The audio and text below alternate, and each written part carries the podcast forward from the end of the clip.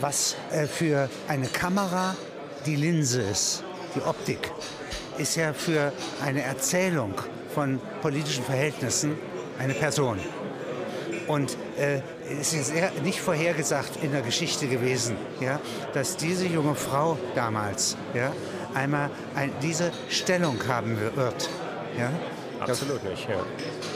Also ich glaube, dass Angela Merkel in der Tat auch deswegen noch so faszinierend ist und besonders im Moment für unsere europäischen Nachbarn und für die Amerikaner so faszinierend, weil sie so ein gewisses Mysterium umweht.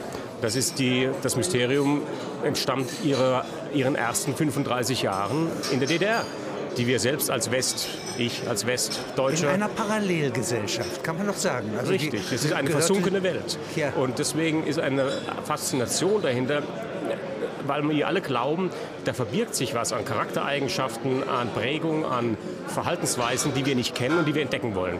Deswegen ist diese Frau auch nach wie vor so frisch. Andere Politiker nach sieben Jahren, acht Jahren haben sich verbraucht. Ähm, ich finde, sie steuert relativ klug ihre Exponiertheit, ihre ähm, Art, wie sie mit der Öffentlichkeit umgeht und hat deswegen auch noch so ein Narrativ. Sie ist jetzt sozusagen die ältestgediente ihres Jahrgangs. Äh, länger als sie im Amt ist nur der luxemburgische Premierminister und der maltesische in Europa. Das heißt, sie ist tatsächlich ein, auch ein Dinosaurier in dem Geschäft. Ähm, sie ist sie, erfahren. Sie ist erfahren und sie stellt sich äh, auf neue Leute insofern ein, als dass sie sie einfach annimmt. Äh, ich glaube, dass sie eine Eigenschaft hat, die wichtig ist für dieses internationale Geschäft. Sie akzeptiert die Verhältnisse zunächst mal, wie sie sind. Ob jetzt Putin zurückkommt oder nicht, kann sie nicht beeinflussen. Und wenn er wieder da ist, muss sie mit ihm leben. Und das tut sie dann auch. In ihrer Partei, in ihrem unmittelbaren Arbeitsumfeld ist sie natürlich erheblich äh, bestimmter, was, sie, was ihre Ziele angeht. Wenn, wenn ihr ein ähm, Umweltminister Röttge nicht mehr taugt, dann wird er halt abserviert. Wenn Sie einmal eine konkrete Situation nehmen, da ist der 8. Mai 2010. Und sie sitzt in Moskau neben dem chinesischen Staatspräsidenten und Putin und nimmt die Parade ab zum 8. Mai, ja, also der Niederlage von 1945. Währenddessen findet in Brüssel äh, die äh, Verhandlung über das 57 Milliarden Paket statt.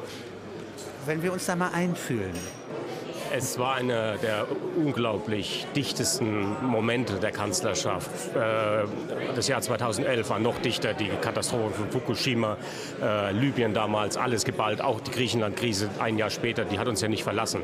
Aber diese 2010-Episode war natürlich entscheidend. Sie hatte sich überlegt, soll sie dahin fliegen nach Moskau, auf der Tribüne sitzen, wo doch ihre Entscheidungskraft in Deutschland oder in Brüssel verlangt wird. Aber sie ist hingeflogen und ist auch deswegen hingeflogen, weil dort die Chinesen waren und weil die Russen da waren, Investoren, die auch Zweifel an Europa hatten. Und sie war ständig im SMS-Kontakt. Und weil es anständig ist. Und weil es auch, auch sozusagen das, ja. äh, zur politischen Rolle gehört, dass man sich dem äh, nicht ja. aus Wichtigkeitsgründen entzieht. Das ist die bemerkenswerte äh, Sache bei Merkel, dass dieser Kreis der Zuarbeiter sehr, sehr überschaubar ist. Wir reden von einem halben Dutzend Leute, nicht mehr, die wirklich relevant sind. Sechs Leute? Ja, höchstens. Sie haben den Europaberater, den Wirtschaftsberater, den außenpolitischen Berater. Äh, das ist die Kerntruppe. Dazu natürlich die Büroleiterin, die Medienberaterin, der Regierungssprecher, das sind wir bei sechs. Ähm, sicherlich kommen dann im, in den Fachumfelden auch zu, der, zu, den innenpolitischen Themen oder sozialpolitischen Themen wichtige Berater dazu. Aber das ist der, die Kernmannschaft, mit der sie Politik betreibt. Ganz entscheidend die Büroleiterin Beate Baumann. Ähm, Frau Merkel äh, schafft es, ihr Kanzleramt wie den Pfarrershaushalt in Templin zu führen, den, den sie aus ihrer Jugend kennt. Eine sehr, sehr geschlossene und vertraute, verschworene Gemeinschaft, die sehr, sehr ähnlich tickt, die sich nicht viel sagen muss. Ich habe diese schöne Anekdote erfahren, dass sie mit diesem kleinen Kreis ein Ritual pflegt, das sie aus ihrer Kindheit kennt, nämlich das sogenannte Absprechen. Absprechen bedeutete, wenn man aus der Schule kam in der DDR, dass die Mutter am Mittagstisch sagte, so jetzt reden wir mal, was ihr heute erlebt habt. Absprechen bedeutet keine Absprachen treffen, keine keine. Äh, man, man spricht das durch. Man, man, spricht es durch, man verarbeitet es. Es geht durch die Seele durch.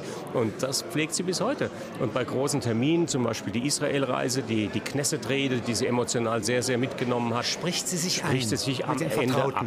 Und dann ja. ist es abgelegt und verarbeitet. Jetzt gibt es einen Tag äh, oder eine Woche, in der, der ein Vulkanausbruch in Island ja, das Ende für einen amerikanischen General bedeutet, der sich verplappert in Paris, weil er nicht fliegen kann. Aber auch die Kanzlerin äh, kommt zunächst nur bis, aus den USA bis Portugal, dann bis Rom. Und jetzt muss sie in Busse umsteigen. Ja. ja.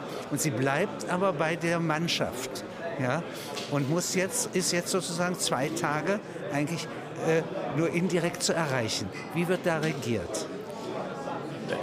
Diese, diese Fahrt, diese zwei, drei Tage werden selbst heute noch im im Umfeld von Merkel idealisiert. Das waren wohl die emotionalsten und schönsten Tage, sie auch die entspanntesten Tage. Sie bleibt bei den Leuten, sie fährt vor dem Bus voraus in einem, in einem Panzerfahrzeug, manchmal steigt sie auch ein. Am Brenner stieg sie dann in den Hubschrauber und flog schließlich doch nach Berlin. Aber, ähm, aber auch nur nachdem die Journalisten gesagt haben, liebe Frau Bundeskanzlerin, wir entlassen Sie, bitte, äh, Sie müssen was tun, wir, wir kommen schon nach. Aber es war für die Symbolik natürlich hoch äh, wichtig, dass sie da durch Italien fährt. Dann ist der Reifen geplatzt, der Bus hat eine Panne, sie bleibt auch stehen. Äh, also das macht kein Regierungschef der Welt. Jeder Regierungschef hätte sich von Portugal mit dem Hubschrauber zurückfliegen lassen und hätte da eine Staffel von, was weiß ich, zehn Bundeshubschraubern parat stehen müssen, um das zu bewerkstelligen. Das hätte bei jedem amerikanischen oder französischen Präsidenten so sein müssen. Bei ihr nicht. Wenn sie mit ihren Handys telefoniert, hat sie viele? Eins. Eins. Ja? Ist das irgendwie gesichert gegen Abhören? Weiß ich nicht. Ich denke Nein. schon, dass das ja. irgendetwas ja. Sicherung hat.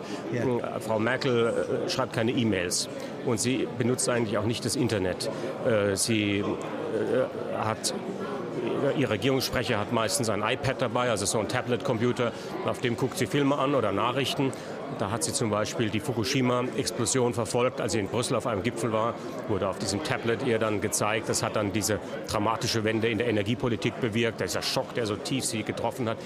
Aber sie kommuniziert eigentlich am liebsten per SMS oder am Telefon. Sie redet lieber mit Menschen, sie sieht sie auch lieber. Und E-Mails sind natürlich unsicher und machen auch für das Regierungsgeschäft ein großes Problem. Man kann sie nicht wirklich dokumentieren. Und sie müssen natürlich auch darauf achten, dass ihre Spuren verfolgbar, belegbar sind das wichtigste Instrument ist nach wie vor der Kalender. Und der Kalender mit der handschriftlich geführte Kalender, wo die Termine im 20-Minuten-Takt geführt werden. Ähm, insofern ist dieser Pfarrershaushalt Kasner oder Merkel immer noch relativ altbacken. Die Buchhaltung über die Zeit sozusagen, die ist gleichzeitig die Zeugenschaft, was geschehen ist. Das Buch verfolgt sie von ihrer Kindheit bis heute in ihrer sage ich mal pathetisch, Menschwerdung als Außenpolitikerin. Es gibt sehr wenige Belege dafür, wo die Emotion überhand nimmt. Sie ist ja auch sehr kontrolliert in ihren emotionalen Ausbrüchen. Sie schreit nicht, sie ähm, wird nie laut, sie äh, ist immer sehr gleichbleibend sachlich ihren Mitarbeitern gegenüber. Aber kann man sagen, dass hinter dieser Sachlichkeit, hinter der Verstandesgenauigkeit, hinter also dem Unterscheidungsvermögen zwischen Situationen und Urteilen, ja, dass da eine Menge Emotion erforderlich ist, um diese Lokomotive vorwärts zu treiben. Vielleicht ist das das Geheimnis, dass niemand wirklich dahinter schaut und die Emotion greifen kann. Wenn Schröder, Mühe geben. Ja, ja man, man kann emotional. es schon. Frau, Frau ja. Merkel ist schon sehr emotional. Sie kann ja sehr gesellig sein. Sie kann auch sehr direkt sein. Sie, hält, sie, hat, sie hat keine verstellte Sprache nach wie vor.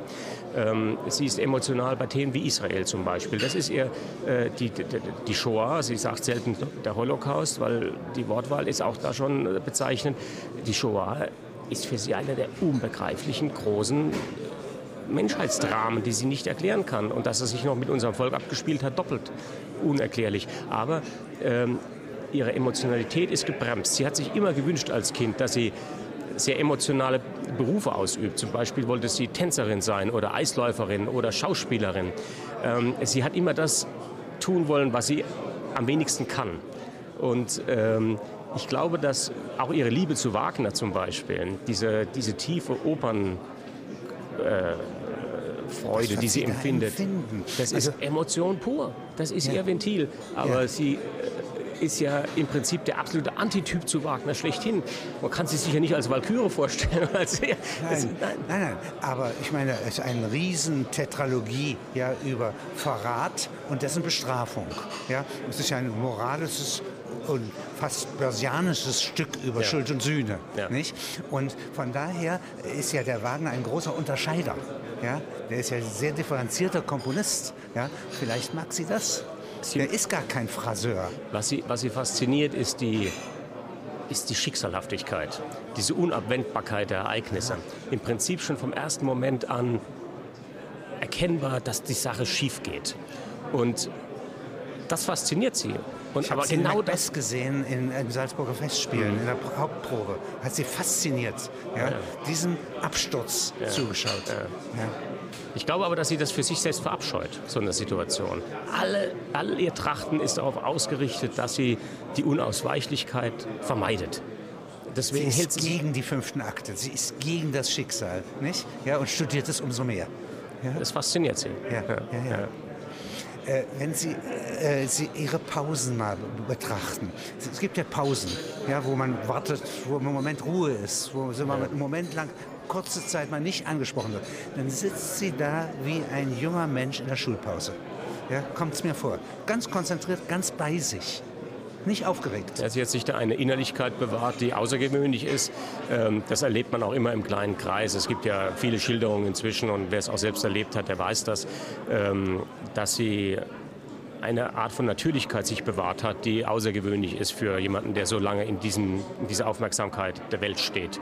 Ähm, selbst in, in soll ich sagen, hochbeobachteten Momenten kann man das sehen. Ich war in Washington dabei, als sie die Presidential Medal of Freedom bekam. Und wir saßen da im Rosengarten, es war draußen gedeckt, das State Dinner war also im Freien, direkt zwischen Oval Office und Weißem Haus, eine wunderschöne Szene. Und äh, sie bekommt das verliehen. Und als Obama ihr das dann überreicht, beide standen dort und man konnte das beobachten, hat sie eine so eine so tiefe Glückseligkeit empfunden, so ein mädchenhaftes, was Sie sagen, dieses ja. Schulkind. Es ist ganz Dass komisch. man identisch ja. ist mit sich selbst, mit sechs Jahren, mit elf Jahren, mit 30 Jahren, mit 40 Jahren. Nicht? Dass da sozusagen ein Grundstrom hin und her strömt. Das ist eigentlich Selbstbewusstsein. Sie hat hohes Selbstbewusstsein ja. und das hat sie ihren Eltern zu verdanken, die ihr das schon mitgegeben haben, dass sie auch mitgeben mussten, um in der Situation in der DDR im Pfarrerhaushalt, äh, im Pfarrhaushalt zu überleben oder bestehen zu können. Ähm, da hat sie sich schon alle ihre Eigenarten antrainiert, die wir heute kennen. Auch das Abwägen, das Schweigen können. Unglaublich wichtig, dass sie schweigen kann und das Vertrauen wollen in Menschen, die sie wirklich äh, schätzt und denen sie vertraut. Also eigentlich ist diese Frau relativ gut durchschaubar.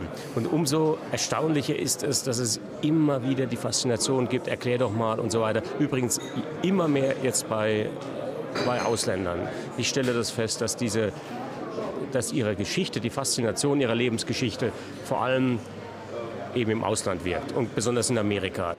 Als diese tolle Szene, als, als Sarkozy ins Amt kam, äh, eben auch, da war sie auch schon im Amt, und zum Antrittsbesuch nach Berlin kam und der Präsident der Grande Nation entsteigt seiner Limousine und dachte so, jetzt schmettern die Fanfaren und man eilt auf ihn zu. Nichts, ja. Er kommt an und macht seinen Antrittsbesuch, also muss er auf sie zugehen. Sie steht da er steht da. Er bewegt sich nicht. Es hat zwei Sekunden gedauert. Also ein genaues Unterscheidungsvermögen. Ja? Wir denken immer äh, sozusagen aus der Bismarck-Zeit, ja? der mit hoher Fistelstimme starken emotionalen Bewegungen im Herzen, ja. ja. nicht? große Urteile und Entscheidungen trifft. Aber eigentlich geht es um Unterscheidungsvermögen im Einzelnen. Es geht um Details, es geht um Kleinigkeiten. Äh, Merkel ist die Meisterin der kleinen Schritte. Sie ist keine Meisterin der großen Vision. Sie denkt in großen Zügen, das kann sie schon. Sie denkt über den Westen, sie denkt über unsere Werte, sie denkt über die Übermacht äh, des asiatischen Modells und was es für uns bedeutet nach. Sie hat Sorge davor, dass wir da überfremdet oder übervorteilt werden. Sie denkt äh, über Freiheit nach. Sie denkt darüber nach, wie unsere Gesellschaften immer mehr altern, in 10, 20, 30 Jahren bestehen werden, was es für Europa bedeutet. Und selbstverständlich denkt sie darüber nach, wie diese alte Geschichte von Krieg und Frieden, das alte europäische Narrativ von Stärke, Schwäche, von Bündnissen, von Gegenbündnissen, von äh, Balancing und äh, Hegemonialität sich demnächst ausspielen könnte in einer modernen Variante. Ich glaube, die überraschenden Momente kommen immer dann, wenn sie wirklich überraschend sind, wenn wir nicht damit rechnen. Und das wäre für Sie, denke ich mal, der schockierendste Moment, dass sie überrascht wird, dass sie überrascht würde, dass sie nicht vorbereitet ist. The New Normal, was bedeutet das? Ja, The New Normal ist ein Begriff, den die amerikanischen Streitkräfte gebrauchen für das, was sie seit 20 Jahren erleben. Mir sagte ein amerikanischer General, wir vor 20 Jahren sind wir in die Wüste gegangen und nicht mehr, zurück, nicht mehr zurückgekommen. Desert Storm, das war, das war Desert Storm, das war 92. der geglückte Feldzug, gegen, der erste gegen Saddam Hussein. Saddam und im Prinzip der erst, die erste Konfrontation mit der arabischen Welt, mit dem Islam, der sich dann natürlich aufgebaut hat, damals auch Saudi-Arabien. Wie auch immer, wir erleben in ein, die neue Normalität, the new normal, äh, ist, ist das die Unübersichtlichkeit. Richten in der Unübersichtlichkeit und eigentlich ein 20-jähriger nicht erklärter Krieg. Es ist ein vielleicht auch seit 20 Jahren nicht wirklich verstandener Krieg, weil wir einfach mit Bedrohungen leben müssen, mit Dingen, die wir nicht mögen und uns innerlich dagegen sträuben, die manchen manche stärker, andere weniger stark, die Amerikaner auf ihre Weise, wir auf unsere Weise. Aber wir feststellen, dass Kräfte in der Welt freigesetzt sind, die wir gerne anders hätten. Also meine Mutter ist 1908 geboren und äh, dann kommt 1914 und das Jahrhundert entgleist. Ja? Äh, sind wir eigentlich im 21. Jahrhundert in dieser unübersichtlichen Welt. Ja? Äh, wodurch sind wir gefeit im Jahr 2013, dass es nicht ein 2014, 17, 2040 geben kann, bei dem unser Jahrhundert ebenfalls entgleist? Sind wir etwas sicherer? Ich glaube, dass, dass die Ursachen der Tragödien des 20. Äh, Jahrhunderts sehr stark in Europa und natürlich auch in diesen Ismen liegen, die wir jetzt weltweit beobachten. Nationalismus, äh, Totalitarismus. Äh, in Europa sind wir davor gefeit. Ich bin mir sicher, dass Europa trotz seiner Krisen äh, stark ist und auch Geschichte gelernt hat und äh, auch am Ende sich zusammenstehen wird gegen diese neuen Ismen. Der Ilias hat ja ein Buch geschrieben, 1913, und man denkt die ganze Zeit an 2013 und darüber nach, ob 13 eine Unglückszahl ist oder man soll nicht abergläubisch sein. Und ähm, dieser Gedanke ist ja nicht abwegig. Es geht ja um unsere Kinder. Ja? Und ja. eine Generation sind 30 Jahre. Also man muss ja vorausgucken können. Aber wir haben ja doch ein paar Vorteile zu 1913. Wir haben eine, einen Erkenntniszugewinn über Politik. Wir haben einen Kommunikationszugewinn. Wir haben uns ein paar sehr, sehr starke Gerüste gebaut, an denen man sich auch festhalten kann. Zum Beispiel das System der Vereinten Nationen. Wer ist im Kanzleramt, also in der Umgebung der Kanzlerin, wie sind die Seismographen dort aufgestellt? Ja, äh, muss sie vom Verteidigungsministerium gewarnt werden, wenn eine Gefahr kommt, vom Auswärtigen Amt? Äh, äh, hat sie selber äh, Leute, die hier sagen, an der Stelle müssen wir jetzt aufpassen. Während wir auf Mali gucken, ja, passiert an einer ganz anderen Stelle der Welt etwas noch Entscheidenderes. Wer sagt dir das? Ich glaube, die großen Züge hat sie, also das zum Beispiel die, die, pazifische Konfrontation, das beobachtet sie schon aus eigenem Antrieb sehr genau. Sie schaut auf die Entfremdung zwischen den USA und Europa. Sie äh, denkt nach über den Islamismus und über die arabische Welt. Sie hat hohes Misstrauen gegenüber den arabischen Revolutionen von Beginn an gehabt. Sie ist unerschütterlich in ihrer, äh, in ihrer Zuneigung oder in ihrer Zusicherung gegenüber Israel. Wohlgemerkt nicht gegenüber Netanyahu, aber gegenüber Israel. Und, dies, ähm, dies, wird ihr in ihrer Umgebung, sie hat sich dann Leute ausgesucht. Ja? Die, die teilen das. Das ist die quasi, das. das. ist so eine Grundschwingung, die ist einfach dort, dort untereinander. Ja, ja. also auf also Gegenseitigkeit. Das ist, da ist Konsens. Da gibt es auch möglicherweise niemand, der noch neue Bedrohungen jetzt einpflanzen kann. Ich muss aber auch ehrlich sagen, ich würde jetzt nicht Themen sehen, wo ich glaube, das wird zu vernachlässigt. Vielleicht hätte sie höhere Möglichkeiten, wenn wir mal ganz banal vor unserer Haustür anfangen, ähm, als Deutschland mit Europa einen Schritt auf Russland zuzumachen und diesen wahnsinnig komplizierten Präsidenten Putin und sein immer komplizierter werdendes Land dort abzuholen, wo sie stehen. Dazu gehören immer zwei, man muss sich auch abholen lassen, aber sie hat das Verständnis dafür. Und mit Putin verbindet sie eine fast schon geschwisterhafte Hassliebe. Ja, Geschwisterhafte Hassliebe. Ja, sie sind, Woher sie, kommt die? Sie, ja, weil sie ja eine unglaublich parallele Biografie haben. Beide diese Deutschland, also, also ostdeutsche Vergangenheit. Äh, ja. und Putin in der DDR als Geheimdienstoffizier in Dresden in der Wendezeit hat das erlebt. Beide haben den Zusammenbruch eines Systems erlebt und zwar in der gleichen geografischen Umgebung. Beide, die eine empfindet es als Sieg, er empfindet es als Niederlage. Er wird Präsident, sie wird Kanzlerin. Beide sie spricht Russisch, er spricht vormachen. Deutsch. Sie Ja. können sich nichts vormachen. Sie sind beide unglaublich harte Verhandler. Putin ist ein Hund, wie er zum Teil mit ihr umgeht. Und das meine ich wörtlich, weil er seinen Hund damals auf sie losgelassen hat, als er sich im zweiten Mal, ja, hat er seinen schwarzen Labrador reingelassen. Genau wissen, dass Frau Merkel panische Angst vor Hunden hat. Und, und äh, er ließ ihn rein und hat damit gespielt. Hat sie Ähm, gemobbt? Ja? ja, das kann man so bezeichnen. Das fing ja schon vorher an. Die erste Begegnung im Kreml bekam sie einen Stoffhund geschenkt. Der Mann weiß, was er tut. Und äh, er, ist, er, ist ein, er ist ein durchtriebener Fuchs. Aber äh, also, äh, wiederum verstehen sie sich augenzwinkernd. Weil er genau weiß, dass er sie mit solchen Dingen am Ende nicht klein kriegt.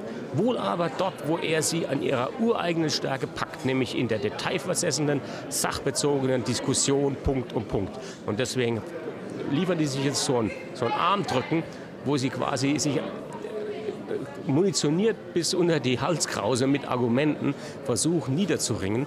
Das ist hochinteressant. Also das ist Dieses neue, unübersichtliche Normale ist eine extreme politische Schule. Ja, kann man doch sagen. ja, es ist eine, es ist eine Welt, die wir irgendwie so haben Wo mitlaufen alle lassen die alten Jahre. Unterscheidungen niemals ganz passen. Zur, zur alten Welt ist es Crossmapping. Und zur neuen Welt, wir, in der wir leben, ja, müssen wir dauernd sagen, Krieg ist nicht Krieg, sondern was anderes, aber es ist genauso gefährlich wie das. Ja. Nicht? Ich, ich befürchte, um diese neue Welt zu verstehen und daran sich auch einzurichten, muss man äh, sehr viel in diesen Kategorien der Welt denken. Man muss strategisch denken, man muss denken, wie die anderen Länder denken. Und das macht mir so Sorge, dass dieses Land hier, unser Land, so unterentwickelt ist in diesen Kategorien. Das In natürlich Interesse für etwas, was außerhalb Deutschlands liegt. ja, auch in seinem Interesse zu artikulieren und vor allem auch in der, in der ehrlichen Selbsteinschätzung, wo man steht und welche Rolle man da spielt, wie man gesehen wird von den anderen. Wir jedem nur 45 hatten, als man lieber an jedem anderen Punkt der Welt sein wollte, als ausgerechnet Ja. bei uns. Ja? Aber Deutschland hat sich nach 45 selbstverständlich, und man muss ja auch diese Katastrophe immer im Kopf haben, um das Verhalten zu erklären, Deutschland hat sich klein gemacht in der Welt und das ist, ist in Ordnung.